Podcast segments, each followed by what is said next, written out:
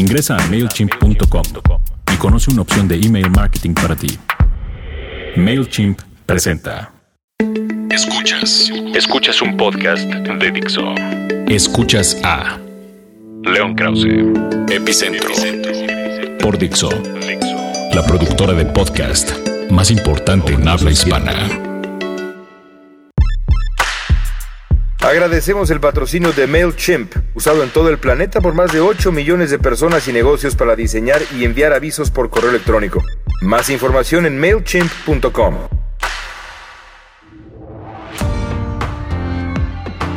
Muy queridos amigos, ¿cómo están? Me da mucho gusto saludarlos. Bienvenidos una vez más a Epicentro. Es un placer de verdad estar con ustedes una vez más. Hay eh, muchas cosas que se me ocurre comentar con ustedes eh, esta semana. Creo que debo empezar con eh, lo que ha ocurrido en la política estadounidense. Ya eh, supongo que ya estarán eh, acostumbrándose ustedes a que ese es, como dije la semana pasada, pues uno de mis temas favoritos, pero con mayor razón ahora porque estamos en temporada electoral y creo que por eh, razones que tienen que ver con el señor Donald Trump, pero no nada más con Trump, sino por la elección en general, estamos eh, viviendo momentos interesantes y creo que vale la pena comentar lo que ha ocurrido desde la semana pasada que nos escuchamos. Recuerdo muy bien que la edición anterior de Epicentro les decía yo que justamente el miércoles iba yo a estar allá en el debate republicano en la biblioteca eh, presidencial Reagan en Simi Valley. Y así, así fue, estuve por allá presenciando junto con un buen número de periodistas eh, los dos debates, el debate entre los candidatos que van rezagados en las encuestas, cuatro candidatos, eh, Pataki, Jindal, Graham, se me está olvidando uno, se me está olvidando uno, ya sé por qué se me está olvidando uno. Y lo voy a dejar así tal cual. Pensaba yo si valía la pena volver a grabar ese, digamos, eh, olvido momentáneo, pero no, lo voy a dejar así. ¿Saben por qué? Porque es relevante.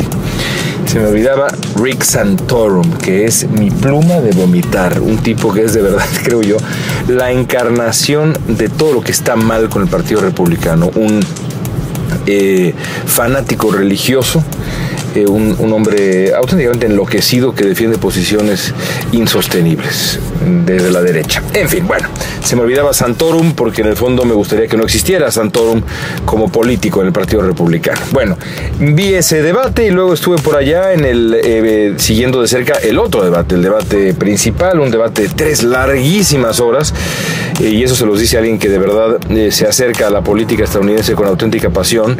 Ah, largo el debate, largo el debate entre los, eh, la decena, digamos, de candidatos que encabezan las encuestas. Uno de ellos, por cierto, pues eh, fue su última presentación en el escenario grande entre los republicanos, porque el gobernador de Wisconsin, eh, Scott Walker, que durante un tiempo fue considerado uno de los favoritos para llevarse la nominación republicana, se ha bajado del muy concurrido tren republicano.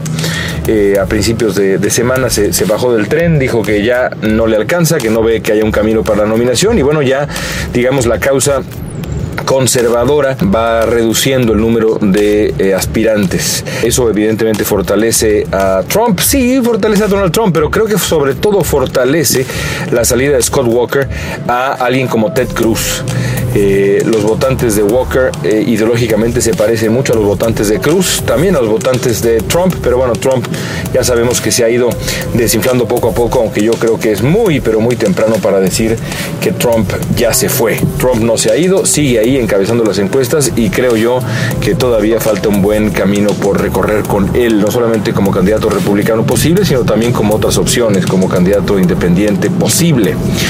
Bueno, eh, o posible candidato independiente. Bueno, eh, el, eh, creo yo que el, debate nos deja varias conclusiones. Primero que nada, como decía yo en el Universal a principios de esta semana, es impresionante la, capacidad de mentir de los políticos republicanos. Y yo no me asombro por ello, me parece que es una ingenuidad pensar que otros políticos de otros tiempos eran mejores, pero creo de verdad que esta camada en particular es no solamente débil políticamente hablando, sino también particularmente deshonesta. La imagen que a mí se me queda más grabada del debate es una fotografía que vi unos minutos después de concluido el debate, en donde se alcanza a ver a Jeb Bush, que es un hombre que mide 1,90 de estatura, 1,91 incluso, pararse de puntitas cuando estaba, eh, digamos, ahí de pie junto a los otros candidatos para verse todavía más alto. Es decir, estos son deshonestos, tratan de engañar hasta en, el, hasta en la estatura, no moral no política, intelectual, física.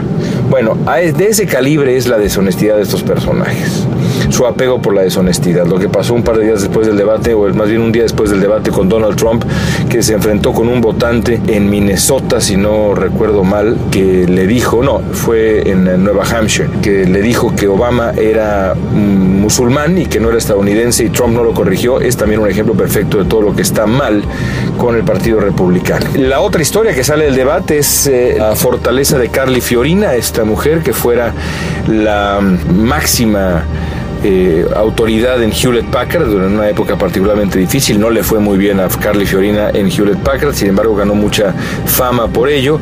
Perdió ya Carly Fiorina eh, una elección tratando de tirar a la legendaria senadora californiana Bárbara Boxer pero ahora quiere ser eh, presidenta de Estados Unidos y tuvo un debate bastante mm, bueno porque estudió claramente, eh, intentó vestirse de Hillary Clinton en el, en el 2008 eh, y le salió bastante bien. Y digo que intentó vestirse de Hillary Clinton en el 2008 porque es bien, bien, bien sabido que Hillary a diferencia de esta ocasión en donde se está presentando como pues una mujer, una mujer que tiene una hija, que tiene una nieta, que tiene que, que, fue hija de otra mujer y todo esto que estoy diciendo parece una obviedad, pero lo digo precisamente porque en el 2008 Hillary Clinton escondió todo eso, porque alguien la convenció de que para ser una candidata viable tenía que ser eh, que mostrar más fuerza masculina que cualquier otro candidato eh, eh, hombre. Eh, y eso es lo que está haciendo Carly Fiorina ahora. Cualquiera que vea el debate se dará cuenta que eh, pues trató de proyectar autoridad, fuerza, conocimiento de detalles militares, diciendo que ella metería presión a Rusia militarmente. Es decir, yo soy más hombre, más halcón, más masculina desde el punto de vista del ejercicio del poder en la percepción frente al electorado que cualquiera de estos pusilánimes que me acompañan. Y eso junto con un muy eficaz y efectivo eh, debate frente a Donald Trump. Trump, alguien evidentemente de sus eh, asesores le dijo, no toques a Fiorina, no es, eh, no, ya te metiste en suficientes honduras, en, en aguas complicadas, bravas, al burlarte de su cara, cosa que hizo Trump increíblemente en una entrevista unos días antes del debate, ya no la toques y Trump no se metió con Fiorina y el resultado fue una Carly Fiorina fuerte que creció en las encuestas. ¿Qué pasará ahora? Bueno, el siguiente debate es el 28 de octubre, es el debate republicano, y lo más probable es que veamos dependiendo lo, que, lo que vaya sucediendo, como sorpresas con lo de Scott Walker, que las encuestas se mantengan más o menos así. Yo creo que Trump irá perdiendo de pronto poco a poco el favor de los electores, pero no completamente. Y estos debates están siendo muy, eh, de verdad, muy populares. Una enorme cantidad de votantes están viendo ambos debates, incluso el debate de los candidatos rezagados, en donde, digamos, que ocurrió tres horas antes del debate principal o un par de horas antes del debate principal, fue visto por 6 millones de personas, así que no es cualquier cosa. Así que bueno, seguramente eh, la dinámica será parecida de aquí al, de aquí al siguiente debate, eh, con la salvedad de que se presente alguna sorpresa o algún otro candidato se retire. Será muy interesante ver hacia dónde van los votos de Scott Walker y si en los próximos días alguien sigue el mismo camino de Walker y decide retirarse de la contienda. Por lo pronto, insisto, muy interesante temporada electoral en Estados Unidos. Escuchas, Escuchas a León Krause. Epicentro. Fixo. Uno de los factores que podrían eh, resultar particularmente interesantes de estos días, también en función de la campaña rumbo a la presidencia de Estados Unidos, es la presencia acá en este país del Papa Francisco. Mucho se ha hablado, mucho se ha escrito últimamente sobre qué tan liberal o progresista, que no es la misma cosa, es el Papa Francisco. Decía por ahí un texto que leí en la revista electrónica Slate, que es una maravilla, que Francisco no es liberal, es más bien progresista dentro de la Iglesia Católica, pero que aún así, por más progresista que sea, todo, prácticamente todo lo que ha dicho, incluso la aparente apertura frente a los homosexuales y, demás, hay que mirarlo con cierta distancia y ponerlo todo en contexto. Eso se suma a un texto estupendo que leí, que también les recomiendo muchísimo, un perfil que se hace no del Papa Francisco, pero sí de su papado y de sus eh, ánimos de eh, reformar los eh, métodos, los usos y costumbres de la curia allá en Roma y lo complicado que está haciendo eso en el New Yorker. Pero más allá de qué tanto está o no modificando a la Iglesia Católica en sí, eh, y, qué tanto se, ha abierto realmente la Iglesia Católica mm, con Francisco y qué tan exitoso ha sido Francisco en su intento, si es que lo hay de verdad de modificar las estructuras en lo profundo de la Iglesia, la manera de hacer las cosas de la Iglesia. Más allá de eso, algo es un hecho y lo mismo podríamos decir, pensar de, pronto en, lo que hizo Juan Pablo II. La figura del Papa, eh, la figura del máximo pontífice de la Iglesia Católica, la máxima autoridad de la Iglesia Católica, es innegable. El peso de la figura papal es innegable en el mundo. Se le mira con auténtico respeto en general, pero a este Papa quizá en particular porque ha sabido de verdad ser noticia por las mejores razones. Y me remito a Juan Pablo II porque Juan Pablo II tuvo un auténtico papel, un papel de verdad importante en el fin de la historia del comunismo a finales del siglo pasado. No cabe duda de que, de que el Papa Juan Pablo II fue un valiente cuando se trató de enfrentar a los ah, regímenes comunistas del siglo XX, denunciar los abusos, el autoritarismo, eh, el totalitarismo incluso de, de aquellos gobiernos. Fue uno de sus momentos eh, sublimes de Juan Pablo II. Lo mismo creo yo, o espero yo, puede ocurrir con el Papa Francisco ahora en su visita a los Estados Unidos. Su visita al Congreso no ha ocurrido, evidentemente, en el momento en que grabo esta conversación, pero eh, ocurrirá en los próximos días su visita al Congreso y estoy convencido, porque además así lo ha demostrado Francisco incluso, incluso en su visita a, Cuba, a La Habana, no es un hombre que se aleje de la polémica. Yo creo que eh, Francisco hablará con mucha eh, claridad sobre los eh, prejuicios raciales que han brotado en la política estadounidense y en la sociedad estadounidense en los últimos tiempos. No nada más contra los hispanos, sino también las nuevas tensiones raciales, que digo nuevas porque son, digamos, las manifestaciones más recientes, pero no porque sean nuevas, evidentemente, en la historia estadounidense, eh, con, los, eh, con la comunidad afroamericana pienso en Ferguson y demás. Yo estoy prácticamente seguro, y de no hacerlo sería sin duda una decepción, yo no sé qué piensen ustedes, pero yo así lo veo, eh, sí eh, eh, estoy seguro que Francisco se va a referir a este ánimo, esta suerte de linchamiento auténtico que se ha puesto, insisto, de moda entre el Partido Republicano o un ala del Partido Republicano representada por Donald Trump, pero no exclusiva a la figura de Trump, ni mucho menos. Y no nada más pienso en los políticos, porque no solamente Trump es un político que ha manifestado prejuicios, pienso también, y esto es más importante, en los votantes. Creo yo que la voz del Papa Francisco puede de verdad ser importante para denunciar eh, esa tentación al prejuicio, al, rechazo racial, al, nuevo nativismo estadounidense que ha surgido en eh, buena parte del electorado de derecha y de la sociedad conservadora en Estados Unidos.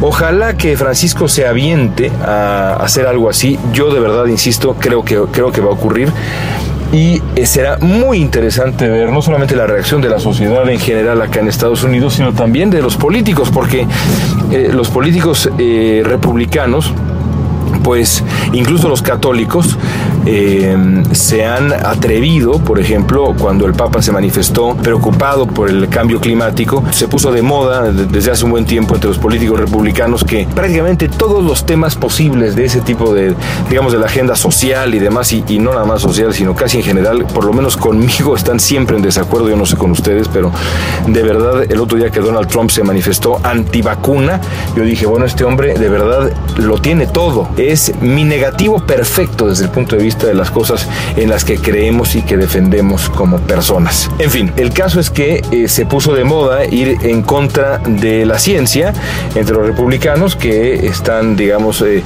cuestionan el cambio climático. Y cuando el Papa Francisco manifestó que somos responsables del cambio climático, algunos políticos conservadores, e insisto, algunos incluso católicos, básicamente le dijeron al Papa, su santidad vaya y métase en, eh, en lo que le corresponde y no trate de hacerle al científico. Me pareció un poco extraño siempre que políticos que tienen de científicos lo que yo tengo mm, de beisbolista, es decir, muy poco o casi nada, eh, se animaran a descartar la opinión del Papa Francisco, pero ellos sí se sientan con la libertad de manifestar eh, su sentencia sobre la responsabilidad del ser humano en el cambio climático. En fin, va a ser muy, muy, muy interesante y creo yo que por ahí se pasa de boquiflojo, a lo mejor por ahí también podríamos ver consecuencias en la campaña presidencial acá. Regresamos con León Krause, Epicentro. Por último, el día de hoy quiero eh, hablarles un poco sobre lo que ha pasado con Héctor Moreno. Me tiene muy eh, sorprendido esto que ha pasado con Héctor Moreno en el fútbol allá en Holanda y las reacciones alrededor de lo que hizo Moreno al lesionar primero a un jugador del Manchester United y luego a un rival allá de la liga local.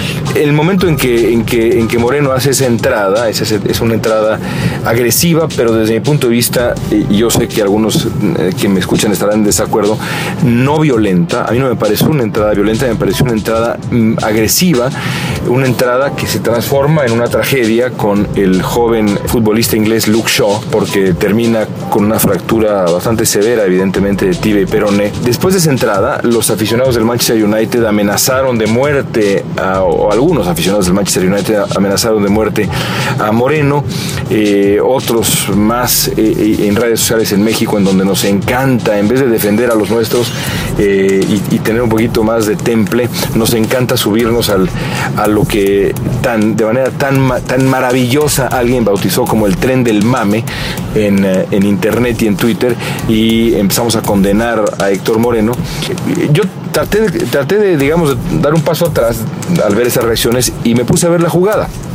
Insisto, me parece una jugada agresiva pero no violenta y me parece con toda franqueza que la lesión, por supuesto, es culpa de Moreno, que hace esa entrada, pero también me parece que es culpa del futbolista del Manchester, que deja ambas piernas atrás. No cometo la imprudencia de decir que Luke Shaw se buscó lo que le ocurrió, para nada. Lo que sí quiero decir es que, eh, así como alguna vez ya hablábamos acá de que lo que pasa en la cancha cuando un árbitro se equivoca, ni modo, es parte del juego, pues este tipo de cosas también son parte del juego. Puede, puede no gustarnos, pero son parte del fútbol.